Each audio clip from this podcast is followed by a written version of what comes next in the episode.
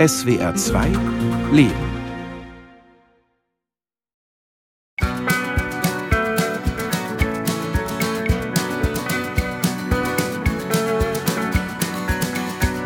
Wir wollen heute über das Alter sprechen. Das Alter, in dem wir uns befinden. Wir alle, die wir Ende 50, Anfang 60 sind. Über seine Tücken, seine Risiken und Chancen.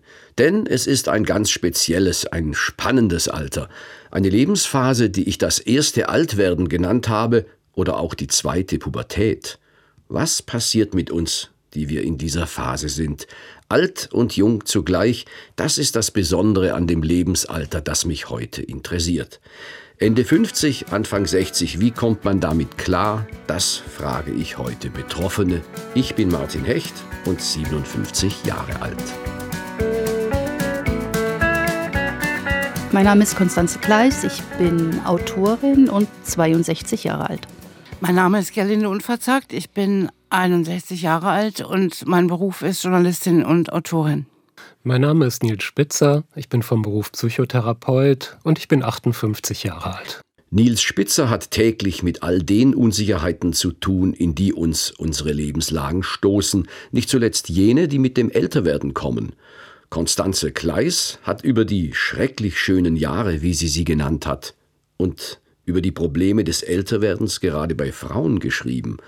Und auch Gerlinde Unverzagt hat ein ganzes Buch diesem Thema gewidmet. Ihr Titel klingt hoffnungsvoll, 60 ist das neue 40.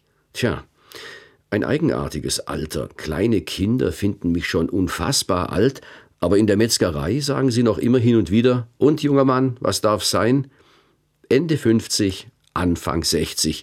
Das ist irgendwo zwischendrin. Ich fühle mich sehr gut. Also überraschend gut. Ich dachte, wie alle jungen Menschen, dass man sozusagen ab 50 sowas wie Scheintod ist. Aber ja, 62 ist eigentlich ein feines Alter. Wenn ich in meine Wohnung gehe, in den vierten Stock mit fünf Einkaufstüten, fühle ich mich wie 127. Wenn ich joggen gehe und dauernd überholt werde, fühle ich mich, na, sagen wir mal, wie 70. Was mich aber eigentlich am meisten verblüfft ist, dass ich mit meinen 61 Jahren noch immer genauso in die Welt gucke wie mit 17-jährigen Augen. Wenn ich morgens aufstehe, mir einen Kaffee mache, aus dem Fenster sehe oder den Rechner hochfahre, dann fühle ich mich eigentlich alterslos in dem Moment. Das ist so, dass ich glaube, diese konkreten Lebensverrichtungen, die haben gar keine Altersmarkierung. Ich muss drauf gestoßen werden und das passiert in dem Alter häufiger als früher. Ich gehe zum Orthopäden und der sagt, naja, ist ja auch alles gar nicht mehr so ganz neu. Und dann begegnet mir mein Alter. Ja, klar, das kenne ich auch. Die Baustellen werden mehr. Bandscheibenvorfall, Prostata etc. Eigentlich brauche ich ein Hörgerät. Wenn wir spazieren gehen, sagen die anderen manchmal zu mir, sag mal, hörst du auch die Grillen zirpen? Und dann muss ich immer passen. Ich höre keine Grillen. Ich habe einen Test gemacht und man hat festgestellt, ich leide an der Disco-Lücke. Die bekommt man im Alter, wenn man in der Jugend zu oft zu laut Musik gehört hat. Dann fehlen da später ein paar Frequenzen. Mit dem Alter kommt die Materialermüdung. Willkommen im Club. Also Lesebrille fand ich auch ein bisschen demütigend, weil ich kann mich erinnern, dass ich vor nicht allzu langer Zeit in der Frankfurter Hauptwache von einer Frau angesprochen wurde, die mich fragte, ob ich hier mal auf dem großen Plan, den ich damals noch sehr gut leserlich fand, zeigen könnte, wo wir uns gerade befinden. Und tja, Hochmut kommt vor dem Fall. Jetzt könnte ich auch nicht mehr ohne Brille oder ohne jemand, der mir das erklärt. Aber natürlich, lasse ich mich nicht lumpen, da mache ich ganz groß mit. Also die Brille vor zehn Jahren, die hat mich wahnsinnig geärgert, die ärgert mich bis heute, die finde ich einfach, pardon, scheiße. Also man kann nicht mehr im Regen spazieren gehen und es ist, als ob man ständig wie durch ein Fenster auf die Welt guckt, aber nicht richtig in der Welt ist. Also die Brille nervt mich tatsächlich am meisten und natürlich habe ich auch Rücken und alles das. Aber ich finde, es wird ein bisschen überschätzt und übertrieben und taugt nicht zum Gesprächsthema. Ja, ja, die Gebrechen sammeln sich so langsam an, also die Augen werden schlechter und die Brille wird stärker. Rückenprobleme treten immer auf, wenn man sein Berufsleben lang gesessen hat, wie ich als Psychotherapeut. Ich kann das gar nicht als Krankheit ansehen. Es sind mehr so Abnutzungen, die ich an mir erlebe. Die Sinne gehen langsam zu zur Welt hin und der Bewegungsapparat wird immer etwas rumpeliger.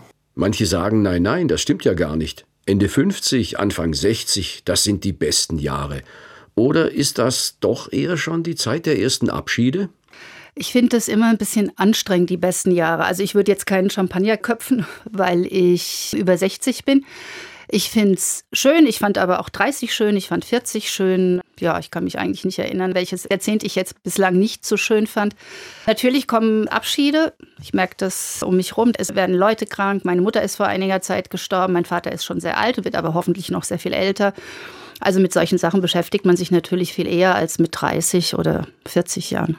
Abschiede durchziehen ja das ganze Leben. Man könnte ein bisschen übertrieben vielleicht, aber durchaus mit Recht behaupten, vom Kindergarten musste man sich verabschieden, als man in die Schule gegangen ist. Von der allerersten Jugend musste man sich verabschieden mit dem 30. Geburtstag für die meisten. Also ich würde mal sagen, in unserem Alter sollten wir das ein bisschen gelernt haben, dass diese Abschiede dazugehören. Ich würde mal sagen, das beste Alter ist immer jetzt. Psychologische Entwicklungstheorien sprechen ja oft so vom mittleren Erwachsenenalter, von 30 bis 59 und ab 60 dann vom hohen Alter oder von den jungen Alten. Und in dieser Zwischenzeit glaube ich, und das finde ich ist doch was Typisches, bin ich mal auf der einen und mal auf der anderen Seite. Es gibt sowas wie eine Lebensphasenirritation.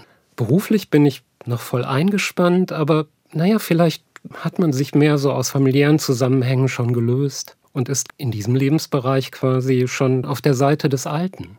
Und das erlebe ich eigentlich so, dazwischen zu stehen und die Lebensphasen sind gar nicht gleich getaktet. Es gibt so eine Art Ungleichzeitigkeit. Das Buch, das Gerlinde unverzagt geschrieben hat, heißt 60 ist das neue 40. Ist das heute wirklich so? Ich möchte nicht den Druck haben, wie 40 auszusehen, damit geht es schon mal los. Das wäre ein ziemlich hoher Aufwand, würde ich sagen.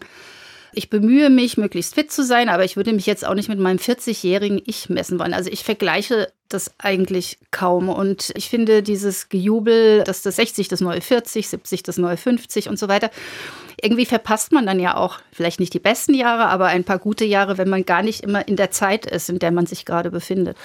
Also es ist uns eine Menge an Lebensjahren dazu geschenkt worden, wenn man sich mal klar macht, dass beispielsweise 65 das Alter ist, in dem man in Rente geht. Das wurde festgesetzt vor ungefähr 100 Jahren. Damals haben nur drei von zehn Deutschen dieses Alter überhaupt erreicht. Und wir haben einfach heute eine sehr große Spanne dazu gewonnen, in denen wir gesünder sind. Meine Elterngeneration ist schon ein interessanter Fall. Ich bin ja eigentlich aus dem Ruhrgebiet und in der Zeit der Deindustrialisierung aufgewachsen. Und meine Eltern haben so ganz typisch die Männer alle auf der Zeche, also im Bergbau gearbeitet und haben die Gelegenheit der Deindustrialisierung genutzt, mit 55 in Frührente zu gehen. Alle drumherum waren in meinem Alter schon berentet und führten auch so ein rüstiges Leben der jungen Alten. Also einen feststehenden Wohnwagen irgendwo im Grünen, wenn das Geld reichte, im Winter ein paar Wochen auf den Kanarischen Inseln, alle zwei, drei Stunden gut und viel essen. Das ist was, an dem ich eigentlich gar nicht mehr teilnehme. Mein Arbeitsleben ist viel, viel länger. Und ich glaube, mir würde das auch gar nicht gefallen, schon mit 55 quasi in den Rentenbereich eingetreten zu sein. Der Religionsphilosoph Romano Guardini sagt über dieses Alter, sein spezifisches Merkmal sei es, dass man eine maximale Mündigkeit erreicht habe, aber schon an die Grenzen der eigenen Kraft stößt. Die Reife paart sich sozusagen mit einer ersten Erschöpfung. Und wir erleben Verluste, Enttäuschungen, Ernüchterungen. Ist das treffend beschrieben? Es ist mir vielleicht ein Tacken zu pessimistisch. Also die Grenzen sehe ich jetzt noch nicht so sehr. Ich sehe vor allem die Mündigkeit. Also ich merke, dass ich im Film entspannter bin. Ich muss mir jetzt nicht mehr so viel beweisen. Ich muss nicht mehr dauernd strebsam sein und irgendein Ziel erreichen. Ich finde, ich habe schon einiges erreicht. Das ist ein gutes Gefühl. Also insofern sehe ich nicht eine Grenze, sondern ich sehe eigentlich mehr so Etappensiege. Das finde ich wunderbar beschrieben.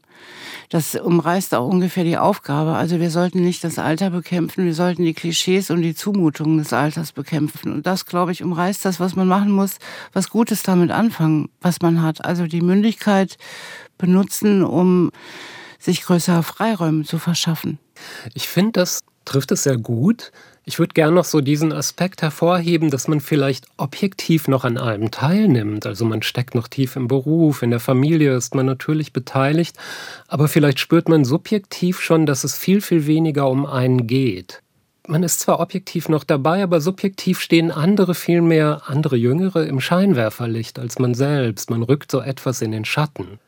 Das ist, glaube ich, eine Bewältigungsaufgabe dieser Zeit. Aber trotz aller Einbußen und Einschränkungen, die da kommen, zeigen Untersuchungen, dass die meisten Menschen in diesem Alter zufriedener sind als mit 20 oder 30. Weiß ich nicht. Ich war auch mit 20 und 30 eigentlich ganz zufrieden. Ich war vielleicht über andere Sachen zufrieden. Ich war irgendwie dann wahnsinnig glücklich verliebt. Ich bin jetzt auch noch verliebt, aber dieses Hochgefühl ist jetzt natürlich nicht mehr so überschäumend. Ich finde, jede Dekade hat so ihre Vor- und Nachteile. Also, nee, würde ich jetzt nicht so unterschreiben. Nein, überhaupt nicht. Also, ich war schon immer sagen wir mal so, extrem unzufrieden mit allen möglichen Dingen und habe nach Lösungen gesucht. Und ich weiß auch gar nicht, ja, ich kenne diese Studien über diese U-Form, dass man ab dem 40. Geburtstag zufriedener und glücklicher wird. Also nee, ich finde, das lässt sich nicht am Alter festmachen. Also für mich jedenfalls überhaupt nicht. Kann ich bejahen. Es ist so, Zufriedenheit ist ja so eine Form von mildem, aber dauerhaftem Glück. So ein Gefühl, dass man doch eigentlich sehr einverstanden ist mit dem, was man im Leben erreicht hat und was vielleicht, dass man bei ein paar Sachen auch sich gut auf dem Weg sieht. Das kann ich für mich bestätigen. Ich habe gedacht, naja, aber wie wird eigentlich mein jüngeres Ich das sehen, wenn ich sage, ja, ich bin jetzt mit knapp 60 zufriedener? Ich glaube, es würde ein bisschen grinsen und sagen, vielleicht ist es aber auch bereits ein Zeichen des Alters. Was aber ist dann das Typische an diesem Alter? Für mich ist es eine Art rätselhafter Mehrfachzustand, eine Art Unentschiedenheit. Man muss je nach Situation switchen, mal so, mal so. Ich habe immer noch auch Pläne, die auch im Bereich des Möglichen liegen. Es ist noch so viel offen, dass es spannend bleibt. Ich finde es eigentlich eine gute Zeit. Das ist ein bisschen wie Pubertät bloß mit Führerschein. Natürlich rennt man nicht mehr so schnell und schläft nicht mehr so gut, aber das ist gar nicht das Entscheidende. Ich finde, solche Temperaturen, wie sie zum Beispiel in der Ausdrucksweise meine beste Freundin oder die große Liebe oder das größte Arschloch aller Zeiten, das schwingt sich auf so ein Mittelmaß ein. Auch die Freundschaften und die Liebschaften haben nicht mehr die Intensität von früher. Es ist die große Stunde der Bekannten, also dass man sich trifft mit Leuten, und ähm, ja, das ist alles ganz anregend, aber das ist jetzt nicht mehr so die ganz große, tolle Sache. Das ist anregend, das ist nett, es ist die richtige Distanz zu finden. Man geht zusammen ins Theater, ins Konzert, irgendwie sowas. Aber es ist nicht mehr, es brennt nicht mehr so wie früher. Und das fällt mir aktuell schwer, mich davon zu verabschieden. Man kann sich überlegen, auf welche Karte will man im Leben weiter setzen. Auf Gelassenheit oder Heiterkeit, also eher so eine genüssliche Distanz zu den Dingen oder auf das intensive Leben. Und ich glaube, die Frage stellt sich in dem Alter. Und wie geht man jetzt damit um? Zieht man nochmals um und beginnt einen neuen Lebensabschnitt, ein ganz neues Großprojekt? Oder ist es jetzt eher Zeit, sich einzurichten? Ich glaube, ich bin eher der Angsthase. Also eher Bestandssicherung, den Laden zusammenhalten. Was ist eigentlich mein Weg? Auch eine Mischkalkulation. Also ich würde sehr gern mehr expandieren wenn ich könnte, wie ich wollte, würde ich ganz viel reisen. Ich würde mir einen Zweitwohnsitz gönnen in einer großen europäischen Hauptstadt. Aber ich finde schon auch, Geld ist da ein großes Thema und das bahnt sich jetzt auch so an. Insofern ist es Erhalt. Ich bin froh, dass ich was geschaffen habe, mit dem ich auch gut wirtschaften kann. Es ist ein bisschen Expansion im Rahmen meiner Möglichkeiten. Expansion ist ein Gedanke, also im Sinne von jetzt nochmal durchstarten, jetzt nochmal richtig was Neues machen, was mir echt auf den Keks geht in dieser Aufforderung, dass man sich mit Anfang 60 nochmal neu erfinden soll. Da frage ich mich, warum? Mich gibt's doch schon, ich muss mich doch gar nicht nochmal neu erfinden. Es ist also beides. Ich habe dieses Gefühl auf Sofa und lass mich mal alles schön in Ruhe. Und auf der anderen Seite das Genießen meiner neuen Freiheiten. Die Kinder sind aus dem Haus und ich kann eigentlich tun und lassen, was ich will. Und ja, wollte ich nicht eigentlich immer mal an den Nordpol oder in die Atacama-Wüste und das wäre eigentlich jetzt der Moment, das zu verwirklichen. Also es sind beide Elemente und ich glaube, der erste Schritt, den man dazu tun muss, ist vollkommen darauf zu verzichten, zu hören, was andere meinen, was in dem Alter jetzt angesagt ist. Ich glaube, es gibt zwei Arten, wie man gerade in diesem Alter sein Leben weiterführen kann. Einmal ist es, ich nenne das das intensive Leben führen. Ich glaube, das ist das, was uns auch als Verheißung der Gesellschaft nahegelegt wird, zu sagen, sich wirklich begeistern für etwas, nochmal neu durchstarten. Das ist das eine Konzept, das man leben kann, bis zum Lebensende. Die andere Möglichkeit ist eher so auf Heiterkeit und Gelassenheit zu setzen, also so eine gewisse Distanz gerade zu diesen Begeisterungen zu entwickeln. Und ich glaube, das ist eine spannende Frage, sich das gerade um diese Zeit herum zu fragen. Aber macht dieses Alter uns nicht auch viel sorgenvoller? Ich meine Ende 50, Anfang 60, da ist es ja nicht so weit hergeholt zu denken, dass die Sorgen größer werden, etwa um die eigene Autonomie und Sicherheit, nicht nur finanziell, sondern auch gesundheitlich. Spielt das jetzt eine größere Rolle? Oder wird uns nicht zugleich auch etwas geschenkt? Also hält dieser Lebensabschnitt nicht auch ein paar ganz neue Genüsse bereit, die man früher nicht so hatte? Ich bin jetzt nicht so, dass ich denke, jetzt bin ich so und so alt und das Risiko, verschiedene Krebserkrankungen zu haben, das finde ich jetzt für mich müßig. Also so ist nicht. Bestenfalls hält es sich die Waage. Wenn es richtig blöd kommt, dann geht natürlich gesundheitlich auch mal was richtig schief. Also die Sorgen ich finde, sie werden nicht größer, sie werden dunkler und sie werden ernstzunehmender. Früher habe ich mich über andere Dinge gesorgt, als ich das heute tue. Aber auch da komme ich immer wieder zu dem Punkt, dass mit dem Vergrößern der Sorgen nichts gewonnen ist. Also, dass es das Schlauste ist, sich auf den Tag zu konzentrieren, auf sich zu fahren und vielleicht auch am besten nicht zu viel zu erwarten. Es ist schon so, dass manche Sorgen stärker an mich herantreten. Da ist zum Beispiel die Sorge von plötzlichen schweren Krankheiten und die Sorge natürlich auch finanziell, wie sieht es mit der Rente aus, wenn ich mich später darauf verlassen muss. Aber das sind trotzdem Sachen, die sind eher am Horizont, die sind noch nicht so richtig präsent. Ich mache mir natürlich viel mehr Sorgen auf eine Art als noch vielleicht vor 10, 20 Jahren. Wie gesagt, meine Mutter ist gestorben, mein Vater ist 88. Der hat gute Chancen, hat noch ältere Geschwister, die noch leben, noch älter zu werden. Aber es ist natürlich absehbar. Andererseits sehe ich, eine meiner zahllosen Tanten ist jetzt mit 90 Jahren vom Land in die Stadt gezogen und genießt das total. Ihr lebt da richtig auf. Also ich finde, es gibt immer noch Optionen. Was mich wirklich beglückt, ist die Freiheit oder dass mir immer mehr egal wird, was andere Leute von mir denken. Und ich weiß noch gar nicht, wo das hinführt. Ich weiß auch nicht, ob ich jetzt wie komische Alte werde oder sowas, aber ich mache einfach viel mehr von dem, was ich für richtig halte und das macht mir Spaß. Das macht mir richtig viel Spaß und entschädigt mich für jede verdammte Falte. Ich würde es auch insgesamt sagen, dass ich so nach dem versteckten Konzept der Intensität doch weiter lebe und darauf schaue, besondere Sachen, mich zu begeistern für das Neue und etwas Neues auszuprobieren. Das, was mir einfällt, ist sozusagen Naturbegegnung. Das ist sicher was, was ich deutlich mehr mache, auch in Form von Sachen, die nicht mehr so wahnsinnig anstrengend sind, wie Spaziergänge oder Wandern. Ich muss nicht mehr klettern, dazu bin ich zu alt, das brauche ich jetzt nicht mehr, sondern so etwas wirklich Gemütliches wie so ein Waldspaziergang kann ich jetzt viel, viel mehr genießen. Ende 50, Anfang 60. Wir reden ja über ein Alter, in dem man idealerweise Gelassenheit und Heiterkeit erlangt. Das sind so die Tugenden des Älterwerdens. Manchmal frage ich mich, wie viel davon ich eigentlich schon selber realisiert habe. So sonderlich viel, ehrlich gesagt, noch nicht. Also ich bin ziemlich viel gelassener. Ich bin eigentlich vom Naturell her eher ein aufgeregter Mensch gewesen. Ich bin viel, viel gelassener. Das finde ich auch toll, nicht in ständiger Aufregung zu leben. Und ich merke, dass ich auch Entscheidungen treffe, also was mich zu sehr anstrengt oder zu sehr stresst, dass ich das irgendwie aussortiere. Also weil ich jetzt auch mehr den Überblick habe, nicht weil meine Kapazitäten schwinden, sondern weil ich denke so, ich weiß jetzt, das brauche ich, das brauche ich nicht. Heiterkeit und Gelassenheit bleiben große Ziele. Das versuche ich zu verwirklichen, das gelingt mir nicht immer.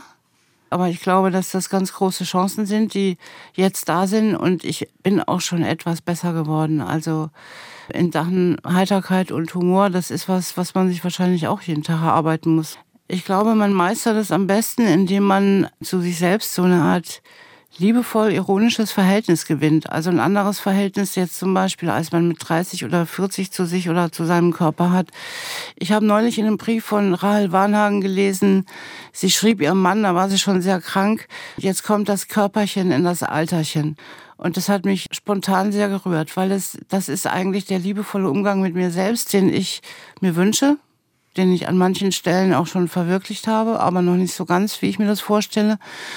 Und dass man aufhört, sich diesem Optimierungszwang zu unterwerfen. Also sowohl was berufliche Ehrgeizigkeiten angeht oder körperliche Dinge, Attraktivität, sowas. Zumindest gibt es Momente, wo mir das gelingt, würde ich sagen. Gelassenheit, da steckt ja nicht umsonst das Wort lassen drin. Das ist eine gewisse, eine ganz spezielle Haltung zu den eigenen Wünschen und Zielen, nämlich die mit lockerer Hand zu handhaben. Zu sagen, ja, wäre schön, wenn das gelingt, aber das muss es jetzt gar nicht mehr. Und was soll man denen raten, die es noch vor sich haben? Ende 50, Anfang 60? also den nächsten Ankömmlingen in dieser Alterskohorte?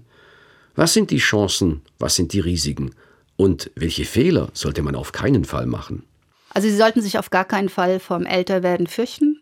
Sie sollten sich auch nicht fürchten davor, zu jugendlich zu sein. Das ist ja immer so die große Angst, gerade bei Frauen. Es gibt ja dann so einen Maßnahmenkatalog, den man so mitgeliefert bekommt, bloß keine Trägertops mehr und dieses und jenes nicht.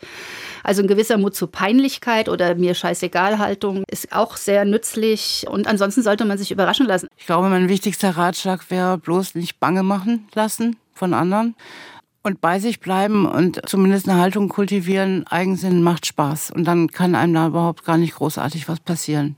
Wenn man bisher sich sehr begeistern konnte für das Leben, dann wäre es sicher ein Fehler, auf die Erzählung, ab jetzt beginnt das Leben gelassen und heiter zu werden, ich kann mich zurücklegen, dieser Verführung zu sehr zu erliegen. Dann ist ein bestimmtes Alter kein Grund, von dieser Intensität abzurücken, nur weil Gelassenheit als Ideal an einen herangetragen wird. Und wie wollen wir eigentlich leben, wenn wir nicht mehr Ende 50, Anfang 60 sind, sondern sagen wir Ende 60, Anfang 70? Auweia. Also, im Licht einer Tumorerkrankung, die mich in diesem Jahr heimgesucht hat und die ich hoffentlich überstanden habe, hoffe ich, dass ich mit Ende 60, Anfang 70 überhaupt noch lebe. Das ist im Moment mein größter Ehrgeiz, aber auch der größte Grund, Freude an jedem Tag zu haben nicht so viel anders als jetzt, weil ich eigentlich ein ganz schönes Leben habe. Ich hoffe, dass ich mehr werde reisen können und mehr Zeit habe für die Sachen, die ich gerne mache. Ich gehe wahnsinnig gerne ins Kino, ich gehe gerne ins Theater. Ich habe wahnsinnig viele Bücher zu Hause, die zum Teil noch verschweißt sind. Die werde ich bis dahin hoffentlich alle gelesen haben. Mmh, davon habe ich jetzt wirklich noch überhaupt keine Vorstellung. Werde ich sozusagen mir überlegen, wenn das Alter in der Reichweite der Scheinwerfer ist. Aber das ist für mich noch außer Reichweite. So recht mache ich da keine Pläne.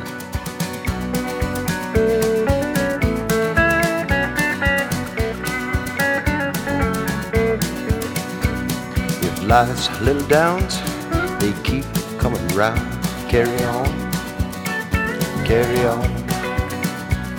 With darkness all about, you want to scream and shout. Carry on, carry on. Don't cry, baby. Look at where you've been. Everybody knows you just need a friend. Please, please, please, go down on your knees. Carry on, carry on.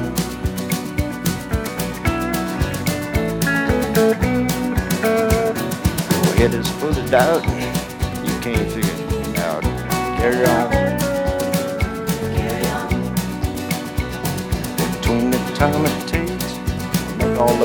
sei